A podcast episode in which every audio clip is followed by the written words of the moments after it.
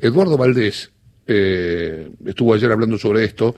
Lo saludo. Eduardo, ¿qué tal? Buen día. Es diputado nacional. ¿Cómo le va?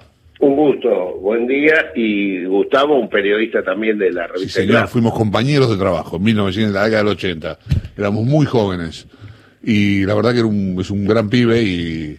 y Una gran persona, Escribía muy bien, ¿eh? personas. Sí, sí, sí. Escribía muy bien, ¿eh? Muy bien. En una época difícil del fútbol, cuando había, había recrudecido mucho la violencia. Che, qué loco. Saludé a dos. sal- Saludé a Russo y a Soso. Y- Te adelantaste, está muy bueno. bien, está muy bien, no está mal. Pero 13 de noviembre. Perdón por la corrección, pero cuando dijiste 13 me quedé dije, Mañana. pero- mañana es viernes 13 justamente, chicos, o sea, viernes 13. Al que cree, al que es ahí medio supersticioso, mañana es viernes puse. 13. Bien. Qué barbaridad. Este. Bien, Eduardo, acá estamos. Bueno, eh, acá, ¿quién fue? Eh, Lucía Isikov, mi compañera. Eh, Hola Eduardo, ¿qué tal? eh, Hola, Lucía. mi compañera dijo que efectivamente coincidió, por lo menos con usted, en que no fue eh, el contagio de Gustavo por el viaje a Bolivia. Eh, No, no, no fue. Gustavo se contagia el, eh, su hija cuando él volvemos de Bolivia el Claro. lunes. Su hija estaba con síntomas y se hisopó y le dio positivo. Eh, Gustavo el miércoles por la mañana se hisopó él y le dio positivo. Eh, se supone que es por contagio de su hija. Igual nosotros preventivamente nos hemos hisopado y este, nos ha dado negativo a todos y estamos guardando este, el reposo necesario. Vamos a estar 14 días así, creo que dentro de cuatro días nos volvemos a hisopar, pero bueno, son las cuestiones que uno tiene que hacer por, por andar donde tiene que andar. Sí, Eduardo, con el diario del lunes, ¿no fue un error la foto ahí todos juntos sin el barbijo o, o qué, qué, qué crees de eso? Yo, yo te escuché decir que, que fue tan emotivo el momento que como que no lo pudieron controlar o algo así, pero... No, pero, pero lo que pasa, eh, eh, a ver, nosotros estamos en la Quiaca allí, esta Sí. foto, estamos hablando de la foto con Evo Morales. Sí, en un lugar que es el único hotel que hay ahí, un hotel de una estrella, es la primera vez que va un presidente a la Quiaca, había una gran emoción. sí, Yo digo, la foto es panorámica, pero nosotros habíamos tomado las distancias necesarias, porque fíjense que si ustedes ven la foto van a ver que es doble mesa, hay dos mesas, entre que está una hilera y la otra, y yo seguro que yo estaba al lado de Morales y estábamos a un metro, metro y medio de distancia. Evo es un hombre que se cuida mucho, nos contó en Buenos Aires que él salió tres veces desde el 19 de marzo de su casa, hmm, todos los que estamos en actividad con otras personas solemos cuidarnos mucho. sí. Por eso pido disculpas si se interpreta mal la foto, pero les aseguro que en el espíritu nuestro estuvo eh, tener la distancia, porque sabemos, nosotros queremos estar en actividad todos los días, no queremos estar así como tenemos que estar ahora por 14 días. Por lo tanto, lo único que cabe es cuidarnos. Sí, y... Y, y hoy mismo, anoche mismo, me llamó Evo Morales preocupado a ver cómo era esto de los contagios. hmm. Porque él mismo Evo tiene que estar aislado actividad. también, entonces. no, no, no, no, Evo, Evo sigue su actividad. Y no debería estar aislado si participa. Bueno, no sé, él no lo... Como es una cuestión que sucedió con Gustavo y él no tuvo contacto con Gustavo, eh, puede ser que no le toque. Hmm.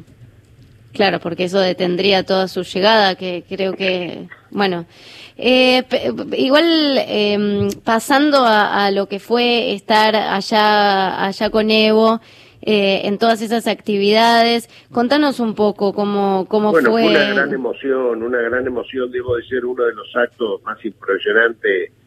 Yo a mis 63 años, milito de los 17, les debo decir que pocas veces me tocó vivir eh, eh, emociones tan profundas como las que estuvimos en Bolivia, primero en la ciudad de La Paz, donde todo pueblo, cada vez que pasaba la comitiva argentina, nos agradecía cómo habíamos tratado y habíamos preservado al líder, a Evo, Hmm. permanentemente gestos de afecto, cuando Alberto, le vieron la cara de Alberto Fernández en la legislatura donde se hizo el juramento, todos los legisladores se levantaron a aplaudir a Argentina.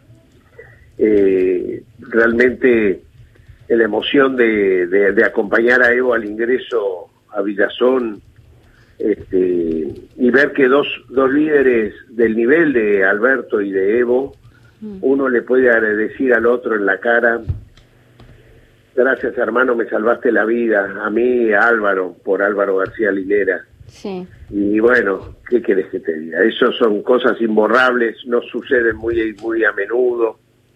Esas solidaridades, Alberto no era presidente cuando se dedicó todo el día a ese a sacarlo a Evo de, de, Bolivia porque peligraba su vida.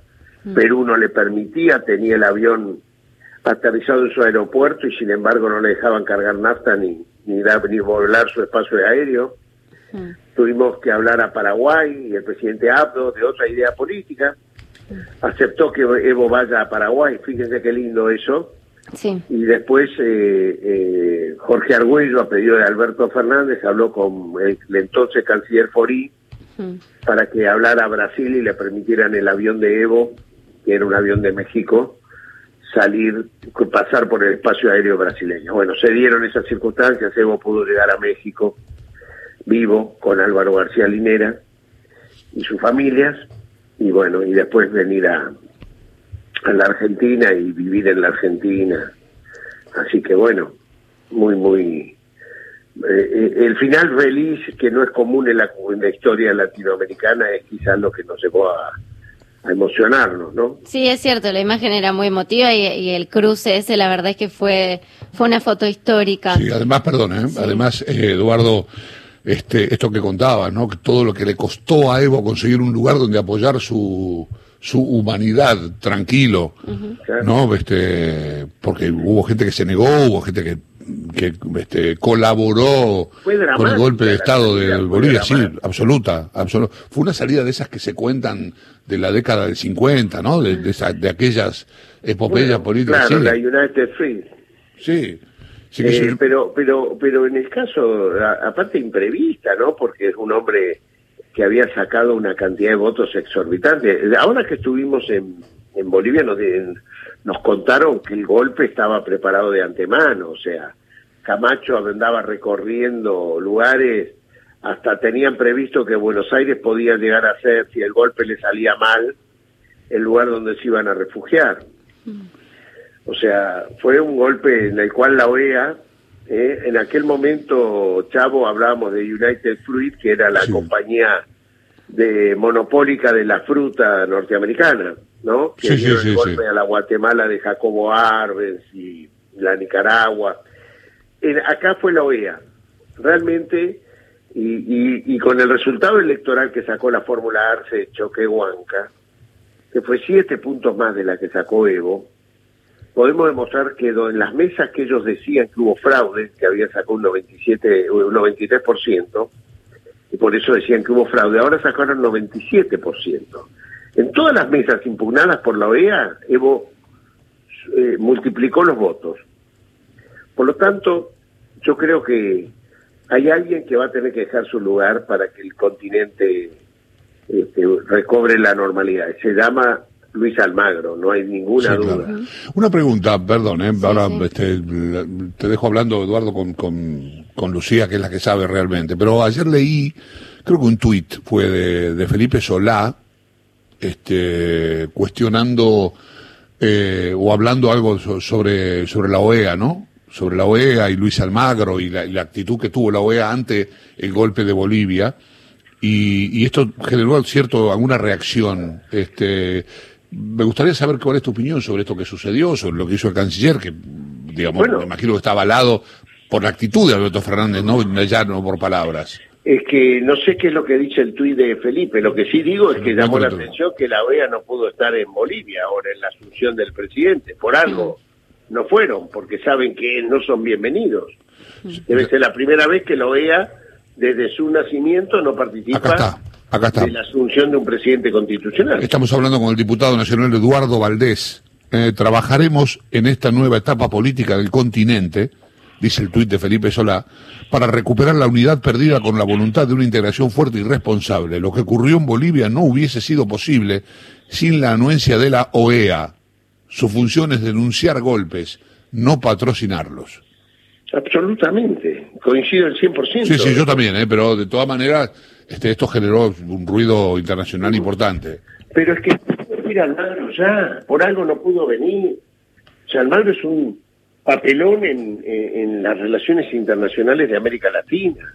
Mm. Que devuelvan el BID, la presidencia del BID, mm. que se la robaron, que usaron el patoterismo donde Almagro fue el que se ocupó personalmente de operar para que Estados Unidos, por primera vez en la historia, rompiendo la tradición de que el BID lo preside un país latinoamericano, el Banco Mundial lo preside un norteamericano y el Fondo Monetario Internacional un europeo, eh, rompiendo todos los, eh, eh, los patrones de comportamiento anterior, así con el garrote vinieron a hacerse de todo, rompiendo todo el multilateralismo.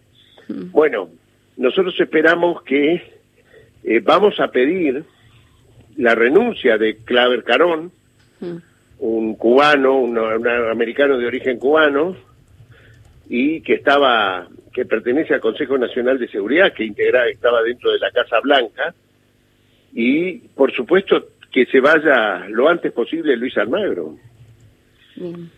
Eh, Eduardo, eh, yendo a, este tema de, qué lugar va a tomar ahora la región, pensando en Evo, hay como una intención de reactivar la UNASUR, ¿no? Y hay una versión también de la posibilidad de que Evo Morales la, la presida en su, en su nueva etapa. Ojalá. Nosotros marchamos a febrero una elección en Ecuador donde si no hacen el diablo no mete la cola, va a ganar en primera vuelta el, el espacio político de Arauz, que es el candidato a presidente del espacio de Rafael Correa. Hoy mismo está ganando por una diferencia abismal. Eh, Chile tiene que resolver urgentemente su situación institucional. Hay un 77% que ha votado que quieren una reforma constitucional donde los convencionales sean elegidos directamente por la gente. Se terminó la etapa delegativa donde los diputados o senadores elegían a quienes iban a representar, la etapa pinochetista. Eh, vemos que hay sistemas políticos que crujen en América Latina. La Argentina, que tiene, que todo el día nos hablan de la grieta de acá y de la grieta de allá, a diferencia de todos estos países, ha votado el 80,8% en la última elección, el de más alta participación. ¿eh? Ahí es donde se ve la calidad institucional los sistemas políticos. Y la Argentina tiene una alta participación, eso hace muy bien. Cuando la gente deja de participar, fíjense que en Chile, aunque se sacó el 77% de, eh, la elección a favor de, elegir convencionales directamente, fue solo el 50% que participó. Hmm. ¿Eh? Todavía hay un descreimiento en el voto, ¿eh? y eso no es bueno para los sistemas políticos. Hmm. Entonces, por eso, por eso digo, nuestro país es faro en muchas cosas. Eh, el presidente está visto con un liderazgo regional como un primus inter pares. Yo, he estado con él en dos conversaciones que el presidente Macron de Francia, una en Francia, la otra acá en Buenos Aires hace 15 días, en vísperas de la elección de Bolivia, donde el presidente Macron lo llamó para ver cómo Alberto veía lo que iba a suceder el domingo en Bolivia. Fue muy importante ese diálogo porque Alberto le pidió al presidente Macron que la delegación de la Unión Europea que venía a fiscalizar las elecciones de Bolivia estuviera más cerca de, la del de la delegación que iba a auditar las elecciones del Parla Sur, que encabezaba Oscar Laborde, un argentino, o la delegación de mm, la COPAL, la Conferencia de Partidos Políticos de América Latina, que la encabezaba Fernando Lugo. Entonces, juntados, el Centro Carter, la Unión Europea, el Parla Sur, la COPAL, le dieron, no tuvo espacio la OEA que casualmente Almagro mandó los mismos piratas que había mandado en la elección anterior para hacer las mismas picardías. No tuvieron espacio y se pudieron votar los, los eh, contar los votos como correspondía y fue el triunfo que se que, correspondía. Bueno, en eso todo ha sido así porque hemos logrado una articulación entre los dirigentes políticos de los distintos países para proteger una elección limpia. Mm. Porque sabemos que si son limpias las elecciones ganan los dirigentes populares. Pero, eh, ¿cómo van a ser los pasos ahora? Porque hace un rato nos decías que van a pedir la renuncia de Claver Carone y también que se vaya Almagro por esta actitud Bueno, empieza un movimiento, Sí. empieza un movimiento. Mm. de- esperemos elegir este Ecuador, esperemos que se consolide eh, la región y, y vamos camino a eso, claro que sí. No Mm. nos representa esta OEA. O sea, no va a ser algo inmediato, no es que mañana van a pedir No, la no, renuncia de este es un Almagro. movimiento que va de menor a mayor, pero bueno, ya está Bolivia, está Argentina, puede estar Ecuador, Mm. eh, se suman otros países que no les gusta esta situación. ¿Cuál sería un camino? Alberto ha hablado con algunos líderes, algunos presidentes en la en el encuentro de Bolivia hablando de esto. La- yo lo escuché hablando con Duque, el presidente de Colombia. ¿Cuál sería un camino formal, eh, Eduardo Valdés, diputado nacional, con él estamos hablando, cuál sería un camino formal eh, para pedir la destitución, llegado el caso de, digamos, a ver cómo puedo decirlo, llegado el caso para destitución de Almagro, ¿no? El de la OEA. Como, como, digamos, Bueno. por ejemplo, qué sé yo, para destituir a un presidente de la República, como pasó en Perú, hay un camino formal, un camino, este, bueno, debe haber un camino para lograr lo mismo, o por lo menos intentarlo, con Luis Almagro. Pero yo creo que por lo pronto que varios países cuestionen lo que ha hecho Almagro en Bolivia. Acá hay un hecho concreto. Tenemos que juzgar por la actitud de Bolivia en la OEA, eh, eh, eh, de la OEA en Bolivia. Mm. ¿Eh? Ahí hay un procedimiento a seguir.